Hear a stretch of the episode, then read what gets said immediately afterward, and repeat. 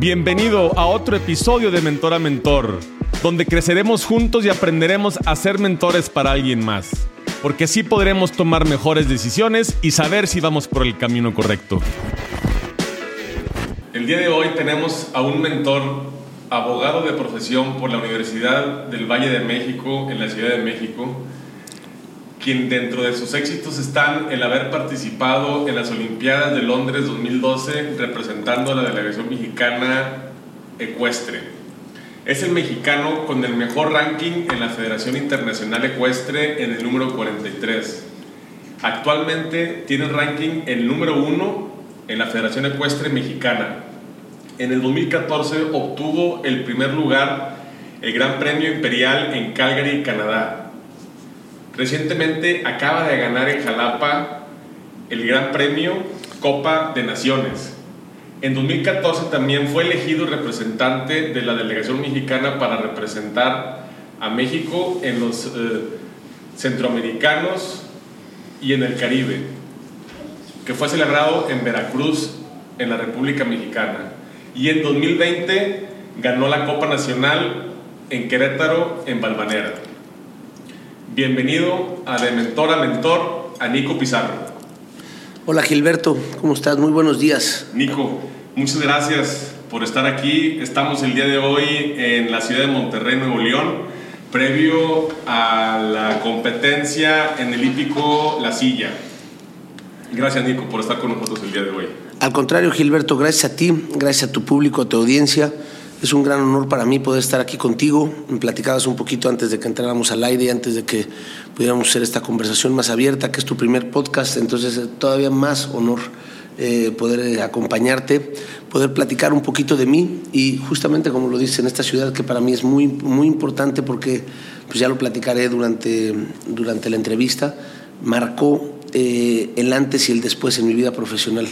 Aquí fue el último concurso que vine como amateur y el primer concurso que después vine como profesional. Entonces la silla es, siempre muy emblemático para mí y también es el único gran premio en México que no he podido ganar.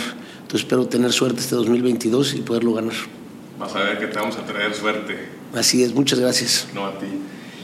Nico, eres abogado. ¿Cómo y cuándo nació este cariño, esta pasión por los caballos? La verdad que empecé muy joven, empecé montando desde que tengo uso de razón. Nací en una casa donde los caballos era la vida de todos los días, pero no con mis papás, sino con mis abuelos. Vivían mis abuelos, vivíamos en una propiedad muy padre que en la Ciudad de México, en la cual vivía toda la familia del lado de mi mamá. Vivíamos alrededor de un rancho. Entonces los caballos literalmente no tengo memoria de no haber estado involucrado junto con ellos desde muy chico las yeguas este, de un criadero de caballos españoles. las yeguas pues parían, las yeguas se las sacaban diario, los potrillos los iban amansando, las potrancas las iban cargando y, así todo fue desde, desde chico. Yo creo que a diferencia de cualquier otro deporte, este te puede gustar y practicarlo o se puede volver una pasión y disfrutarlo y vivirlo. Y eso es lo que me pasó a mí. Toda la vida me involucré con ellos. Primero hice doma clásica, hasta los 12 años, un poquito antes, hasta los 11 años, que empecé a rejonear. Y rejoneé una sola vez, lo hice no a escondidas de mi papá, pero se lo preparamos con una sorpresa. Y eh, sorpresa fue para nosotros, que él me platicaba que fueron sus 15 minutos de vida más largos. Cuando terminé esa vaquilla o lo que haya sido, porque era un toro muy chiquito, este, me dijo que estaba padrísimo y que qué padre por mi amor a los caballos, pero que esto ya era muy diferente a lo que estaba yo haciendo. Y a los 15 días estaba yo estudiando en Estados Unidos. No tuve ni opción ni preguntar ni cómo. Y cuando regresé, me acuerdo perfecto, estando allá le dije, oye papá, pero los caballos me gustan. Me dijo, sí, pero la parte de la rejoneada no, no va conmigo, no me gusta. Y ahí, en un pueblito muy cerquita a McAllen, eh, me llevó con una señora y, y retomé esta vez el salto, esta vez ahí en tres días, el deporte de tres días que la verdad precioso. Este, Peggy Shields se llama ella, que tengo un poquito de contacto de repente, ahí nos escribimos en Facebook y, demás, y ella no está en el mundo de los caballos. Y regresé a México y empecé a saltar. Y de ahí para adelante. Entonces, no es que tus padres o tu padre te haya obligado no a entrar a este mundo los los caballos. Más bien, tú fuiste el que realmente por ti, por decisión propia, empezaste con esta pasión. Así es. Ninguno de mis papás montaba. Ni mi mamá monta, ni mi papá montó este, mientras estuvo vivo. No montaba. Montaba un poquito de, de salir al campo o hacer cualquier cosa, pero, pero no, no, no ninguno lo tenía este, como deporte, aunque toda la familia de mi mamá sí, pero de, de mis papás no. ¿Y qué significa en la vida de Nico Pizarro los caballos? ¿Qué significan para ti? Pues mira, es una pregunta que me hacen mucho y es una pregunta que contesto muy fácil. Al revés, no vería mi vida sin los caballos. Hoy en día creo que lo pude compaginar de una manera increíble, de una manera en la cual todo, todo gira alrededor de ellos, porque para mí siempre fue mi mayor pasión. Y, y la verdad es que no veía yo cómo poderlo estructurar y poder tener una vida eh, familiar sin los caballos. Y la verdad que se acomodó padrísimo porque hoy en día, eh, pues, al ser mi pasión, yo no me levanto a trabajar todos los días, de verdad siento que me levanto como un día más de la vida y tengo la gran fortuna de poder trabajar de esto, vivir de esto y estar todos los días alrededor del mundo del caballo. En todas las diferentes etapas lo he hecho. Empezamos y arrancamos con, con este, dando clases en este lugar donde te decía yo. Este, Se podría decir que tú trabajas para poder vivir, no vives para, para trabajar y lo haces aparte de tu gran pasión, vives de esta gran pasión que Así es. Los Así es, todo el mundo del caballo, todo, todo lo que gira alrededor del caballo es, es lo que hacemos. ¿Cuál ha sido tu mayor fracaso en este deporte? Sabes que esa palabra la tengo muy clara y se la digo mucho a mis alumnos. Yo no creo en los fracasos, yo creo en los aprendizajes. Entonces te podría decir que pues, todos los aprendizajes los podríamos catalogar como fracasos, pero no creo en ellos. Creo que eh, del aprendizaje que más he aprendido es cuando te confías, cuando caes en un exceso de confianza, cuando pierdes la línea del respeto.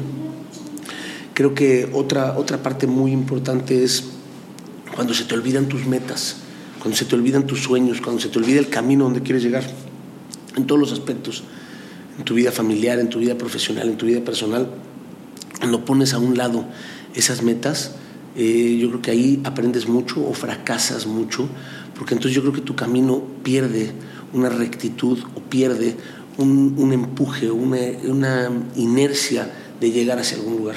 Yo siempre he creído que, y siempre he sido, mi historia ha sido de trabajo.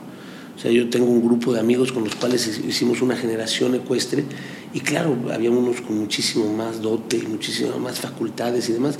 Yo siempre fui a base de dedicarme, dedicarme, dedicarme, dedicarme. Entonces creo mucho en la dedicación, creo mucho en el enfoque, creo mucho en, el trabajo día a día.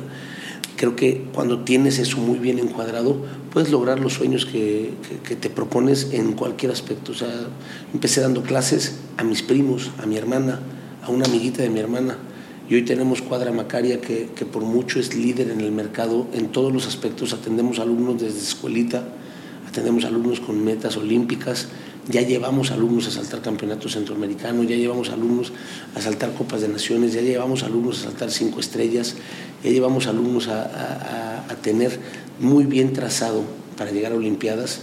Entonces creo que cuando te fijas eso, los fracasos son aprendizajes.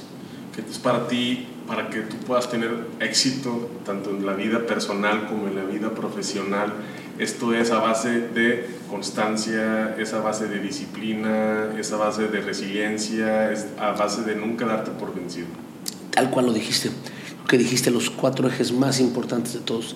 La resiliencia siendo importantísima porque creo que esa te enseña y te, te ubica siempre donde debes de estar. La dedicación no hay otra, día a día día a día. Y así te puedes dar cuenta realmente si estás en donde quieres estar, si en verdad realmente es tu pasión. Así es. Que muchas veces en el primer obstáculo o en el segundo obstáculo con el que nos topamos y lo abandonamos, ¿no? Realmente te das cuenta que no es lo, lo, que tú quieres en tu vida. Así es. Yo lo asimilo mucho, comparo mucho la vida ecuestre con la vida, la vida en sí. O sea, una pista, pues evidentemente, como dices tú, si ya tiraste el número uno, perfecto, tienes 13 más por delante y los puedes pasar y sí terminar con un resultado que tiraste el número uno. O puedes venir muy confiado pasando los primeros limpios y el último es tan valioso como el número, último, como el número uno. Claro. Entonces, el, el hacer tu trazado y el hacer perfectamente bien todo tu paso te cambia por completo el enfoque al que, al que lo debes de ver. Correcto. Me comentabas acerca de Cuadra Macaria. Tú inicias, empiezas con tu pasión, empiezas a saltar y lo trasladas a un tema más empresarial, a un tema ya más profesional. ¿Qué es Cuadra Macaria para ti? Te voy a decir, es, es algo padrísimo. El criadero de mi abuela, el que te platicaba, se llamaba Mesón Doña Macaria que sigue todavía, mi abuela quería uno o dos coches españoles al año, todavía está empujando fuertísimo en el mismo lugar donde vivía yo de joven. Cuadra Macaria, siempre quise utilizar el nombre Macaria para tener ese arraigo para mí de lo que fue mi abuela en mi vida, ella sigue viva, tiene 86 años y, comparto cosas increíbles con ella, este, ella fue la que me incursionó a esto y después ella sin ser el personaje más fuerte que me apoya a volverme profesional, siempre estuvo ahí. Eh, las personas que más me tienden la mano o que más me apoyan a volverme profesional es mi mamá y hoy, y hoy en día mi esposa Rocío, que en ese momento era mi novia. Este, entonces empecé dando clases al mismo tiempo que iba yo en segundo semestre de la universidad. Y conforme fueron creciendo eh, el número de alumnos, se me fue emproblemando un poquito más los horarios de la universidad, si lo quieres ver así.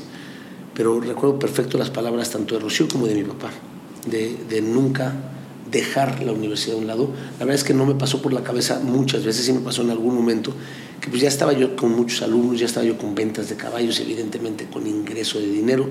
Veía a mis amigos abogados que pues, lo único que hacían era ir trabajar chormolar de horas como office boys, porque no hacían otra cosa y sacar fotocopias y ir a los juzgados y cada uno en el ramo en lo que se iban dedicando o, su cercanía de pasantes. Y, y yo ya tenía armado un negocio que, podía, podía o, se asimilaba a ser muy próspero. Empezó todo porque me iba yo de al, Eurotrip este famoso. Cuando llegué con mi papá a decirle del Eurotrip, dijo, perfecto, yo te pago el boleto de avión, pero tú tienes que de alguna manera tener para los gastos. evidentemente no tenía yo manera de alguna de, pensar cómo sacar para los gastos y hice un curso de verano, tres semanas curso de verano, la primera semana fueron 15 niños, la segunda semana fueron 27 niños y la tercera semana fueron 70 niños. Y de ahí me pidieron que hiciera yo más. Tenía 18 años cuando empecé con esto. Entonces les dije, no, no, no, pues no, ¿cómo voy a hacer más? Si yo me voy a un, a un Eurotrip y demás. Y se me quedó en la cabeza pensar, dije, pues si ya arranqué, ¿cómo les voy a decir que no? A ver, no, oye, y aquí se dan clases después o no se dan clases después. No, no, no, aquí montamos nada más la familia. Pues, a ver, no te cierres. Para no hacerte el cuento largo, ya ni fui al Eurotrip. Me quedé dando dos semanas más de, de curso de verano. Después empecé la universidad, primer semestre, solamente le daba clase a mis hermanos que montaban y mis primos. Y después se fueron quedando más alumnos y así empezó Cuadra Macaria. Hoy Cuadra Macaria administramos 120 caballos, completamente logística de salto a los concursos en promedio llevamos entre 40 y 45 caballos por semana. Concursamos prácticamente 40 semanas al año. Eh, salimos y hacemos toda la logística, concursos en Wellington, a concursos en California, concursos en Canadá, concursos y giras en Europa.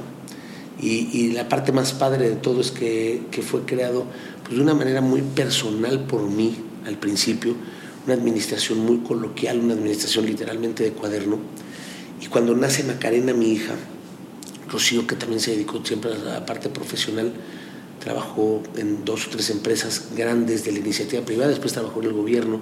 Cuando nace Macarena, me comenta y me dice, oye, creo que ya no quiero regresar a trabajar con un horario tan fijo. ¿No quieres que te ayude? Dije, sí, si, si quieres, sí. Y entonces hizo una revolución. ¿Y te acompaña no, ella hoy en día lleva toda la parte administrativa, toda la parte administrativa. Emprendiste desde los 18 años Cuadra Macaria. la, la, vida te fue llevando, fue creciendo de manera orgánica, por decirlo de alguna manera, y ahora también están intraemprendiendo, por decirlo de alguna manera, junto con tu esposa. Completo.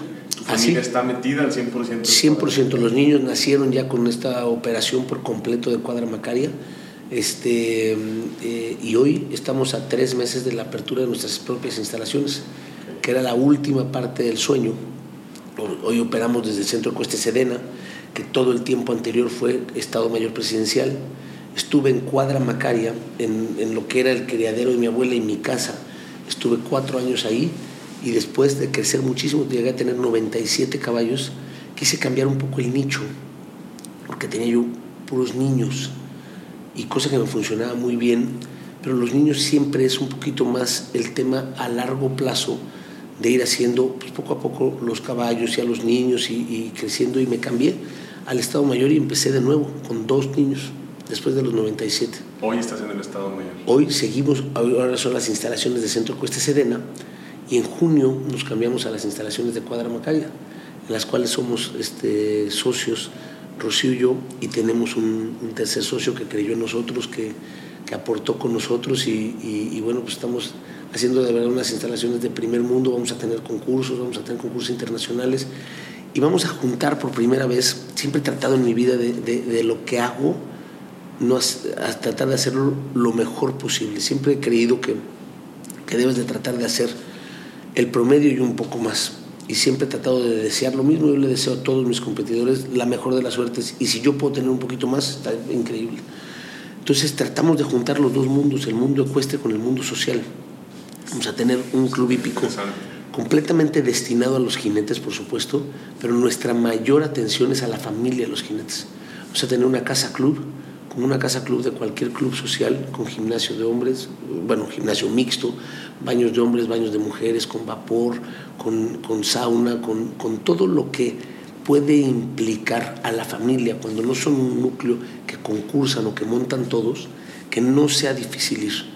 Una cafetería como desayunarías en tu casa todos los días para poderte quedar ahí, un baño lo mismo que en tu casa, que, que, la familia pueda ir, pueda estar, pueda convivir, pueda compartir ese tiempo mientras la otra parte de la familia monta y estén, estén cómodos. Entonces, es en eso estamos. Al, final tú estás poniendo la muestra, toda tu familia está ya metida en esto y, y, digo, creo que no debe de ser nada fácil tener a tu esposa adentro de la empresa.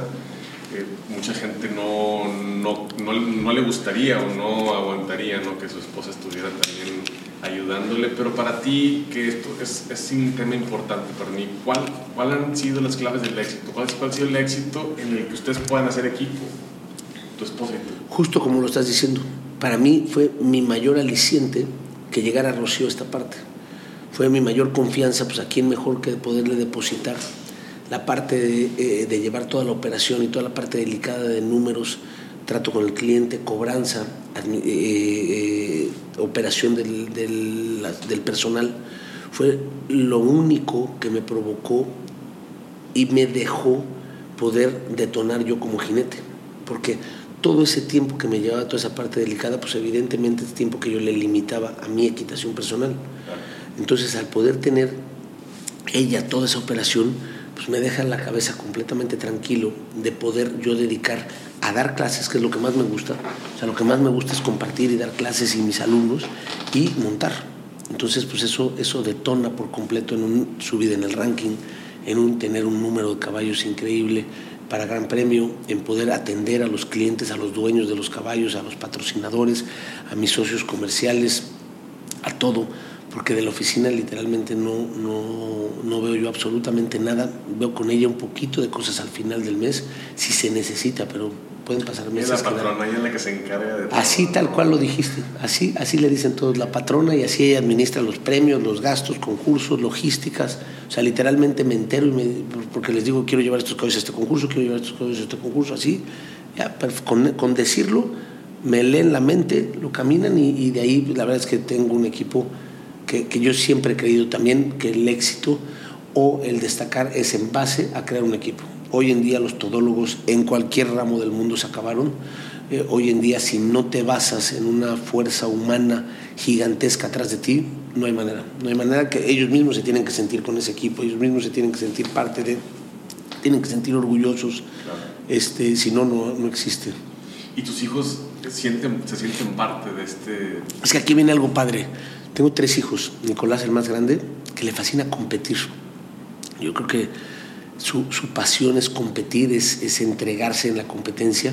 También muy, sí, también muy aficionado a, los, a, los, este, a la fotografía. Ahora está ahí muy, muy, muy clavado con la fotografía.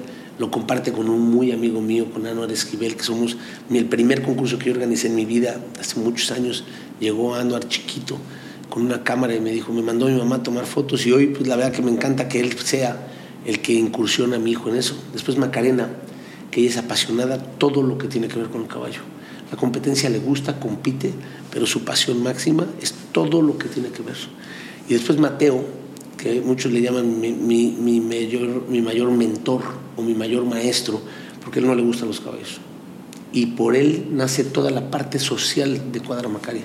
Que estamos hablando de tu hijo, el más chico. El más chico. Él para ti es tu mentor. Es mi, es mi mentor. De él has aprendido. De él es el que más aprendo. Porque él me aterriza en un mundo mucho más real. Él me aterriza en un mundo en el cual platico con alguien que, que no voltea a ver para arriba por decir mi papá el que monta. O sea, yo quedo segundo lugar y llego con Mateo y le digo, quedé segundo. Ay, muy bien, papá, el primer perdedor. Así. Así, así tal cual. Así, tal cual. Pues tan competitivo que no compite. Hace deportes individuales. Entonces tenemos una relación increíble porque es muy real. Él no tiene esa ese caparazón o esa investidura de decir, hijo, pues mi papá y le va bien y. De repente va a verme un concurso, va muy poquito a los concursos y me ha tocado la coincidencia que a los últimos concursos que he ido gana. Entonces me dice, ya ves, tengo que venir para que ganes porque si no siempre segundo, tercero, eso no, no está bien, papá.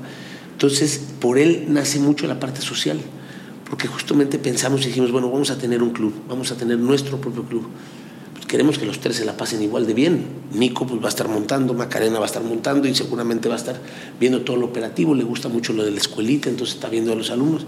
¿Y Mateo? ¿Mateo qué va a hacer? O sea, para Mateo tiene que ser a fuerza un núcleo, algo que lo jale.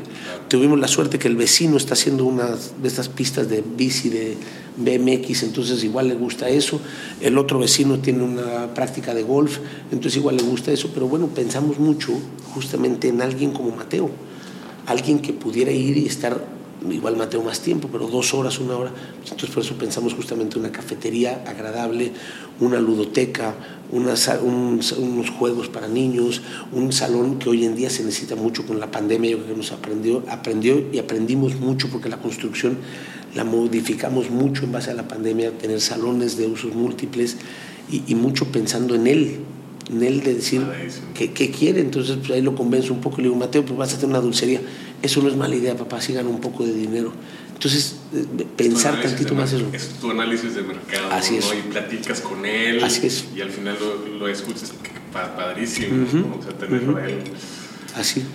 Nico, al final, ya hablando ya de las competencias, es, ¿tienes alguna cábala? ¿Tienes ¿Haces algo previo a la competencia? Y mucho, soy muy supersticioso. Fui muy supersticioso desde chico, muy inculcado por mi abuela. Y después se me fueron quedando. Soy muy supersticioso. La verdad que en el día a día puede ser que un poquito menos. Pero todo lo hago del lado derecho, siempre, en los días de concurso. En el día a día chistoso, lo empiezo a veces del lado izquierdo.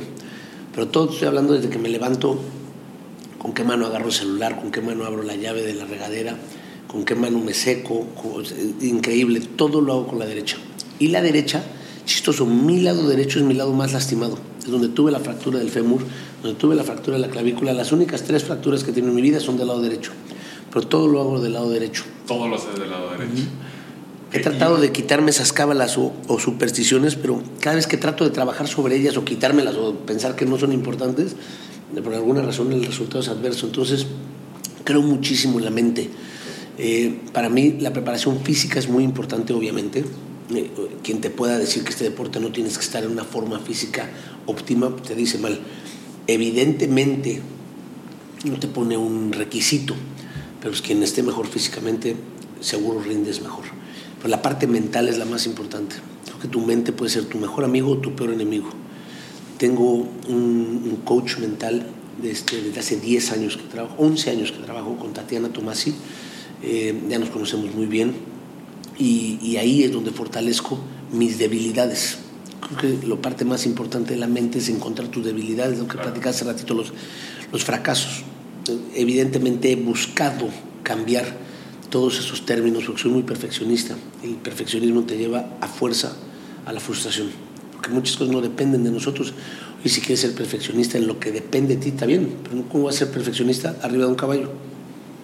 Que, está, que es un ser vivo. Entonces, hay muchas cosas que hay que encaminarlo para no caer en la frustración y poder tener una relación con el mundo externo que no es perfecto al lado de nosotros y que ni queremos que sea perfecto. Después te das cuenta cómo ese perfeccionismo lo puedes encaminar increíble hacia resultados personales pero cuando te das cuenta que si ese perfeccionismo lo dejas entrar muy a ti, te das cuenta que, que, acercas a todos los lejanos y espantas a todos los cercanos.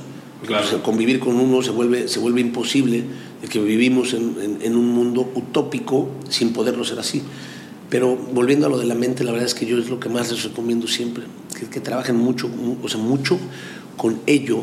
Mentalmente, ¿no? al final tú eres el coach de, de tus alumnos, de, de, alguien más, pero al final también pues eres jinete, ¿no? Y también necesitas a alguien que te apoye, necesitas un coach tanto mental como que te diga también mi entrenador técnico también, sí, sí, tengo. Técnico que tengo. haciendo bien, independientemente que, a ver, pues quién lo conoce mejor que tú. Pero no es lo mismo que alguien más lo vea de afuera que tú mismo, ¿no? Porque muchas veces inconscientemente haces, cometes errores, ¿no? claro. Que que necesitas verlos, eso es importantísimo. Al principio de mi carrera profesional fue justamente lo que traté de, me lo, me lo recomendaba mucho mi papá. Decía, bueno hijo, eres muy joven para ser profesional, ¿cómo vas, cómo vas a generar confianza? ¿Cómo va a generar confianza un chamaco de 20 años que llegara a mí a decirme voy a ser el entrenador de tu hijo? Y tiene 12 pensaría, pues, a ver, hay ocho años de diferencia cronológica, ¿cómo va a ser el entrenador? Y me pasó muchísimo, me pasó mucho que generar esa confianza me costaba trabajo, pero yo creo que cuando se daban cuenta de que realmente era mi pasión y mi dedicación y mi enfoque y, trabajar, traté siempre de hacer algo diferente, algo diferente. Cuando le platicé a mi papá la primera vez que me quería volver profesional, me decía, hijo, pero ¿qué vas a hacer diferente para realmente marcar una era. Él tenía el sueño muy grande que yo fuera abogado y, mi abuelo fue abogado, su hermano mayor fue abogado, con el mismo nombre, compartimos el nombre, este, y, su sueño, de sus sueños más grandes yo creo que era verme triunfar como abogado. Y, le costó trabajo al principio asimilar mi decisión de volverme profesional. Me apoyó, me apoyó porque me dejó los coches de mis hermanos, me dejó la base de la escuelita, pero siempre condicionada a la escuela, siempre condicionada a terminar la carrera y demás. Y, para mí fue algo diferente porque hoy en día, evidentemente, pues todos mis demás colegas, eh, yo creo que si buscas el, grado de escolaridad, no hay muchos que tengan licenciatura. Y creo que sí te marca algo muy diferente, te enseña, te pone procesos muy diferentes, te, creo que te enseña a, ver y analizar eh, un mundo de una manera diferente, no solamente el día a día, dar clases o montar, sino te estructura. Te estructura, por, algo existe un proceso de licenciatura, un proceso de estudios. Pero lo que más le costaba trabajo a él era, que me lo, me lo compartía mucho, me decía, ¿qué vas a hacer diferente? ¿Rompiste paradigmas? ¿Qué, qué, qué, qué, qué va a ser la diferencia en el mundo de los caballos si tú estás ahí? Decía, verás, verás que voy a, voy a encontrar la fórmula para responderte, porque pues, evidentemente no le podía yo responder, era muy joven. Era muy joven y le decía, voy a ganar más concursos, los que gana todo el mundo, y después vas a desaparecer. O sea, ¿qué, ¿qué vas a hacer que no sea una curva de un momento de moda y después no vas a trascender? Mi papá utilizaba en su lenguaje día a día la palabra trascender. Trascender, ¿Qué, ¿Qué, legado quieres dejar en esta vida? ¿Qué, ¿Qué, qué, va a haber de diferencia donde quedes tú contento toda tu vida de ver. Y hoy en día pues es una respuesta que, que, busco día a día, es una respuesta que día a día trabajo justamente para eso. Y, y, agradezco muchísimo que me la haya dejado porque siempre me lo decía, siempre me decía, nada más piensa en cómo te van a recordar. Una moda de 5 años, de 7 años, de 10 años, me dijo, si tienes suerte igual la, la logras a 15 entonces cuando le platiqué de la construcción del club, me dijo, ok, eso vas bien, porque entonces va a haber algo diferente que un entrenador haya podido construir su club y tener su propio club y que pueda hacer y que esté una familia involucrada y que tengas patrocinadores y que tengas eh, socios comerciales. Dijo, está perfecto y después cuando te hagas grande, que ya no puedas montar evidentemente por tu edad, ¿qué vas a hacer? No, pues mira, quiero hacer concursos, quiero hacer esto, quiero tener un gran premio de la Ciudad de México, ¿ok? Y, todas esas, esas semillas que fue sembrando hoy le doy fruto, porque es algo que me, me da hambre y sed a no creer que ya llegué, sino que hay algo mucho más. Y sí, lo entiendo perfecto porque es lo que hoy le voy dejando a mis hijos. es lo que hoy voy dejando a mis alumnos, es lo que hoy voy trascendiendo, tal cual. Claro, claro, Es el, Hacer una diferencia. legado que mencionábamos, ¿no? Que, que, vas a dejar. Wow, padrísimo. Nico, estás a punto de entrar ya a hacer una pista en una competencia. ¿sí? Aproximadamente dura un minuto con 20 segundos ¿no? la, la pista de una competencia. ¿Cuáles son tus emociones? ¿Cuál es tu sentimiento? Al final, ¿qué, qué, qué es lo que piensas cuando tienes enfrente un obstáculo de unos 50 de metros de altura y que tienes que ir al siguiente y al final, digo, no me dejarás mentir, es un deporte de multitask. ¿Lo disfrutas? ¿No lo ¿Qué, ¿Qué, es lo que sientes? La pregunta es muy buena, la pregunta es muy buena y, y creo todo el mundo me pregunta un poquito, Nico, ¿ya no sientes nervios? Siento nervios diario siento nervios. Yo creo que el día que no sientes nervios no, no, no actúas, no haces un performance. El, chiste es encaminar o controlar esos nervios. Creo que los tienes que sentir. Siento muchas cosas, siento respeto por, el, por mi compañero que es el caballo, siento un objetivo, siento eh, normalmente presión, tengo presión y, me gusta tener presión y la he sabido manejar para, para siempre tener un estándar de calidad y, y poder hacer que el nombre de Cuadra Macaria o el nombre de Nico Pizarro esté representado de la mejor manera. Me gusta montar todo tipo de caballos. No, no, la verdad es que no soy que potro no, no, me gusta. Eh, para mí es un reto eso. Todo tipo de caballos. Todo tipo de caballos. Tengo que pesado, un caballo chico, no, no, no, que sea. Cinco, cuatro años ya normalmente no me subo después de mi accidente. Eso sí trato de filtrarlos un poquito, que estén más tiempo más grandes. Y más ahorita que tengo un grupo increíble de caballos ya saltando más grande. Este, tan jóvenes trato de no hacerlo, pero, pero lo hago. Lo hago. Este concurso traigo una llevo de cinco años, nacida en México, de un cliente mío que quiero muchísimo, que la criamos nosotros. Su mamá me dio unos éxitos increíbles, entonces la traigo. Este, tengo un caballo de seis años nuevo que estoy muy emocionado. Este, un proyecto nuevo, un caballo sensible, que al mismo tiempo monto a su mamá. Entonces nunca me había pasado. Monto a la mamá de 10 años, que ahora la voy a concursar en la Longines Global Champions Tour la semana entrante, y monto al hijo son muy parecidos en muchas cosas. Eso me tiene emocionado. La verdad es que busco, busco siempre tener alguna emoción. Y en tus redes sociales digo que, que, tienes un caballo que se llama Mentor. Mentor, Mentor LS, nacido aquí. Mentor.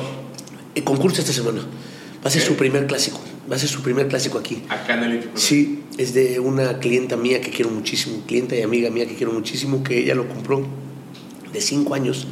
Y empecé a trabajar con ella por este caballo, por Mentor porque era un caballo que un poquito a veces difícil de, de, hacer entender, pero es muy mi tipo. Y, y, después confío en mí y gracias al mentor, hoy tengo la monta de Enkidu, de Atlántica, que son de mis caballos top. Este, Pero así, mentor. Y este caballo, el mentor, al final aprendes también mucho tú, ¿no? De ellos, aprendes mucho de todos, ellos. claro. Te enseñan todos. Todos te dejan algo. Todos, te dejan, algo distinto, ¿no? O sea, al final todos los caballos terminan siendo tus mentores, en este caso específico. Todos, todos, todos. Que eso me gusta mucho. Así si se tú llama. Te, si tú te metes ahí a esta aplicación de la FEI, te dice la lista de caballos que, que monta cada jinete en el año normalmente.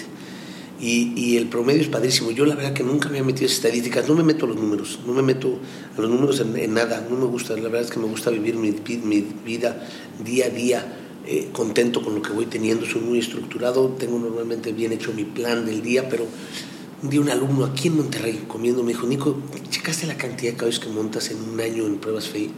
Dije, no, no tengo ni idea. igual te puedo decir un número, 17, 18. Me dijo, este año llevas 24. ¿Cómo? Claro, por los potros y demás, pero eso es lo que más me gusta, montar de todo tipo de caballos. Y sí, estoy 100% seguro que por el otro lado pueden decir, hijo, pues eso te quita calidad. Seguramente sí, pero me da a mi vida, me alimenta lo que a mí me gusta. Me alimenta lo que a mí me gusta y para mí la equitación, yo poder transmitir y yo poder dejar es, es hacer lo que a mí me gusta como a mí me gusta. Me gusta competir, me gusta llegar a mis sueños, me gusta llegar a mis metas, pero lo más importante es que me gusta ese, ese momento de la pista, de los 120 segundos, de los 130 segundos, o sea, lo que sea, el, el poder responder esa, esa pregunta, porque al final del camino entrar a un recorrido, a una pista, es responder una pregunta o un examen. Y para eso nada más es si te pudiste preparar bien o te pudiste preparar de la manera adecuada Y después tú y tu caballo están en ese momento de magia. Hacer magia en ese momento. Es, es, un, es un, sentimiento y es una adrenalina que no sí. vas a dejar mentir, que es wow, ¿no? O sea, Indescriptible. Como todos los deportes lo deben tener, yo también he tratado siempre de ser honesto y decir, oye, no porque nosotros lo sintamos como un animal vivo, que evidentemente es el único deporte, tiene muchas cosas muy padres en este, el único deporte en el que compiten hombres y mujeres en el mismo plano. No existe ningún otro deporte a nivel olímpico, mundial, panamericano, centroamericano, en el cual hombres y mujeres compitan en el mismo plano. Ya hay una campeona mundial, todavía no hay una campeona olímpica, pero yo creo que estamos a, o sea, una olimpiada de que se cumpla. El, el número de mujeres ya es mayor al número de hombres a nivel mundial en la equitación. Eso es uno, la sensibilidad que tiene la mujer es muy diferente a la del hombre y ya en hoy en día la crianza de los caballos ya permiten criar caballos que mujeres pueden montar con su eh, fuerza, con la fuerza natural de ellas, la pueden hacer perfecto. Sí. Eso es uno. Dos, es el único eh, deporte a nivel mundial, igual olímpico, panamericano, en el cual es un binomio, Con un ser vivo, no con un ser programado o no con un ser material. Porque el golf, pues evidentemente necesitas de un instrumento, un instrumento que no tiene ni sentimientos, ni miedos, ni virtudes, ni muchísimo menos vida. Pues eso le agrega un grado de complejidad más alto, ¿no? Porque al final, así como tú un día no estás a tu 100%, porque no Tu caballo puede no estar, así es. Tu caballo puede Ujú. pasar exactamente por lo mismo, o tiene alguna molestia y tienes que también tú sentirlo, ¿no? Pero ahí viene la tercera parte más padre. Un ser vivo que no habla, Claro. que lo tienes que interpretar. No solamente tú, lo tienes que interpretar tú, el caballerango y el veterinario. Sería buenísimo que el caballo hablara y te dijera, me duele el punto específico. El veterinario tiene que tener el lenguaje de saber diagnosticar dónde es el punto específico. Si te pones a pensar en los esfuerzos que les pedimos, pues mecánicamente y anatómicamente es, es- es un desgaste no normal. Tú no ves a ningún caballo en el campo corriendo y saltando. Claro que los ves corriendo y claro que los ves saltando, si es la única opción. Sí. Pero de naturaleza no se ponen a saltar cercas en un recorrido normal, no lo hacen. Y claro, son tan nobles que se entregan a nosotros, que te permiten hacer eso. Es donde ven la parte que te decía, el respeto a ellos. Pero ahorita el caballo tú y yo podemos estar platicando ahorita. Yo voy a llegar a montar a las nueve y media, 10 de la mañana. ¿Ok? ¿Qué tal si el caballo no durmió?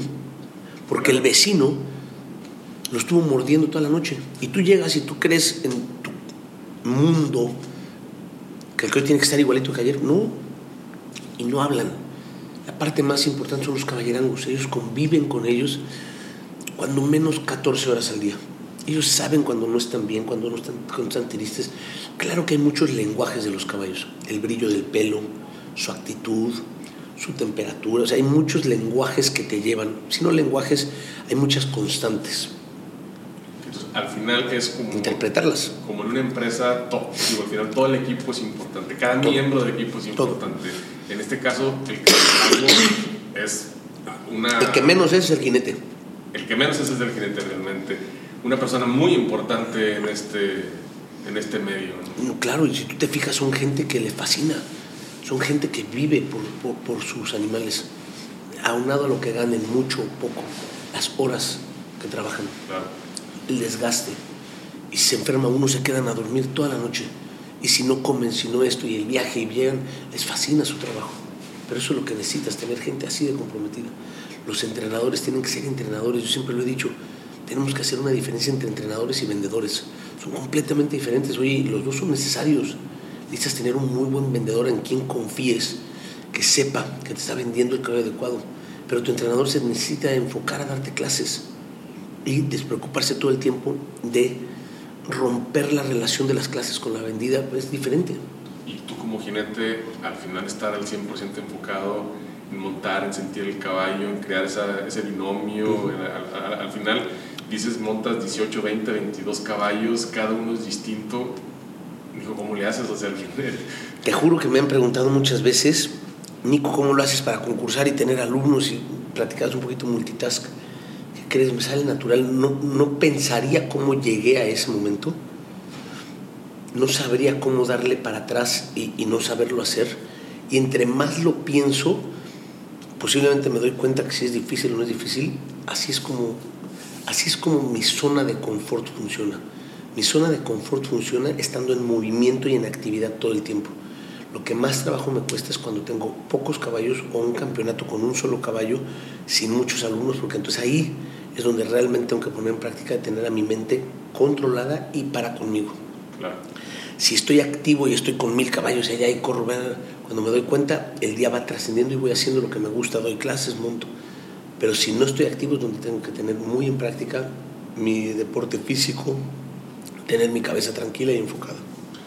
Ahorita hablabas de, de la edad, de la edad para, para montar, eh, de que al final probablemente ya en un futuro no, ya no vayas a querer hacerlo eh, en, en competencia o de una manera profesional. Tengo un mantra personal de que al final tienes que ser lo suficientemente valiente para ser malo en algo nuevo. Creo que no importa la edad que tengas para empezar a montar a caballo. Digo, te comparto, en mi experiencia acabo de empezar hace dos años, empecé a los 39 años y mucha gente se me acerca y me pregunta que, que, que, que cómo, que por, que por qué estoy en este deporte si tengo una familia y tengo hijos y algo me puede suceder.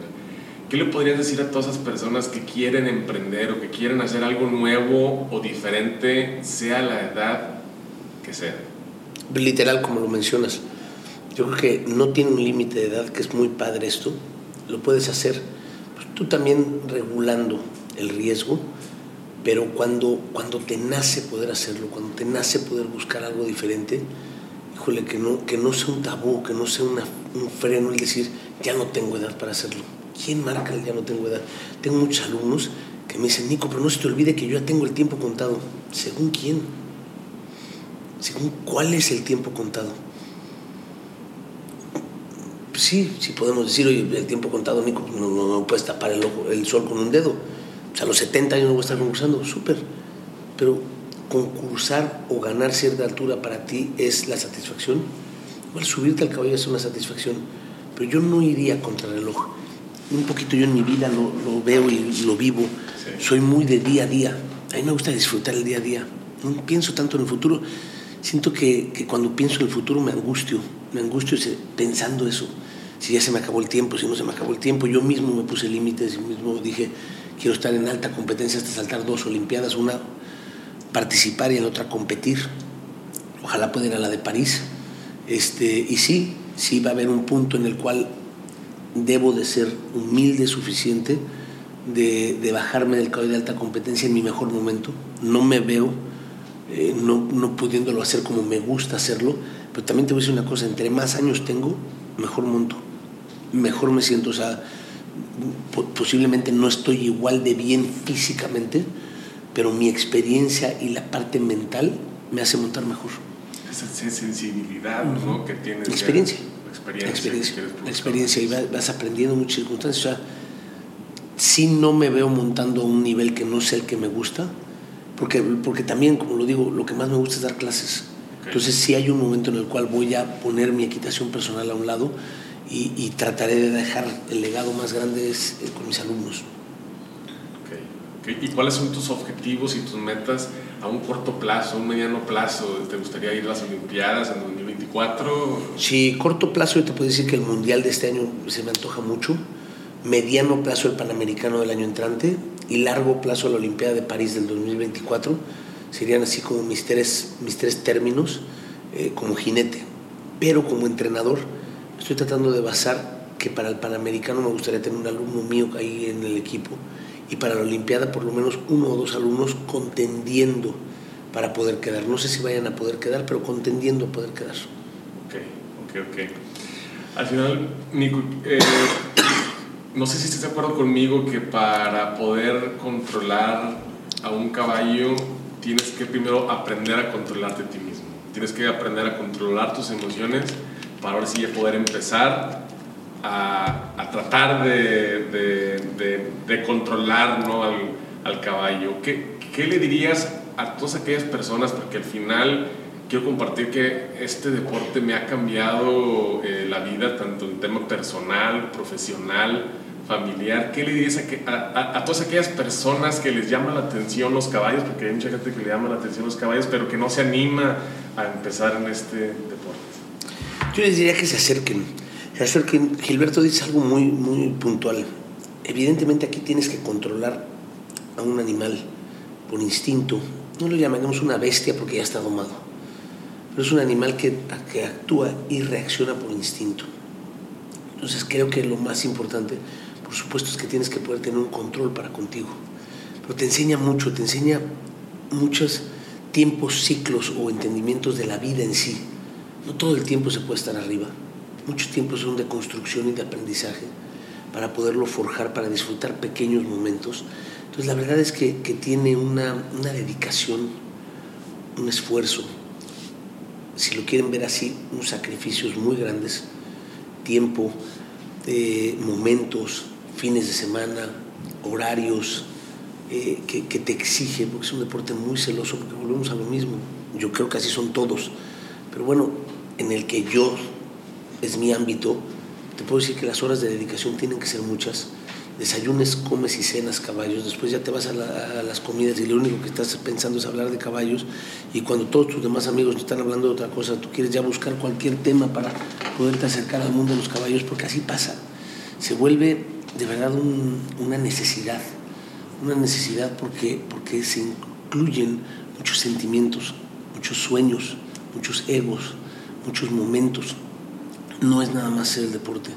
Te vuelves muy cercano con tu entrenador, te vuelves muy cercano con tu gente de los, de, los caballos y, y, como tu caballo está vivo, pues, es algo que está latente ahí.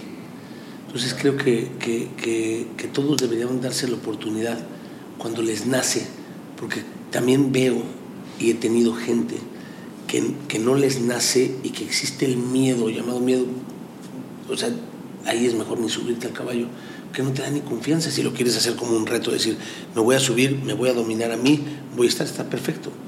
Pero para hacer todo lo demás del deporte conlleva, conlleva mucho tiempo y, y yo creo que muchos sentimientos. Wow, Nico, te admiro mucho. Tengo que confesarte también que, que, mi hija Ana Paulina es una gran admiradora tuya. Tiene, tiene 10 años, espero puedas darle algunos uh, consejos para que pueda ser una buena amazona en un futuro. Muchísimas gracias por tu tiempo, te deseo lo mejor. Sé que vas a trabajar muy duro por eh, cumplir tus objetivos y tus metas. Y me encantaría cerrar esta, esta plática con Nico diciendo que al final hagan lo que hagan siempre que sea con pasión y con mucho compromiso. Así es, así es. Dejen huella. Yo siempre los digo, pónganse bien su meta y dejen huella, dejen huella donde caminan, donde respiran, donde sienten, donde ven. Algo que, algo que siga. Así es un consejo que, que me dejó mi papá y muchas veces pensamos en esos consejos cuando ya no están con uno, pero, pero pues por algo son consejos y por algo es, es un camino, una recorrida de vida claro. este, diferente y por supuesto que estaré pendiente de Ana Paulina. Ojalá este fin de semana pueda tener yo buenos resultados. Es un concurso que me gusta mucho, me encantaría poder ganar el Gran Premio, pero ya, ya, ya llegará. Vas a ver que sí, te vamos a tener muy buena suerte este fin de semana. Así es, muchas gracias. No, a ti Nico, gracias a todos por quedarse.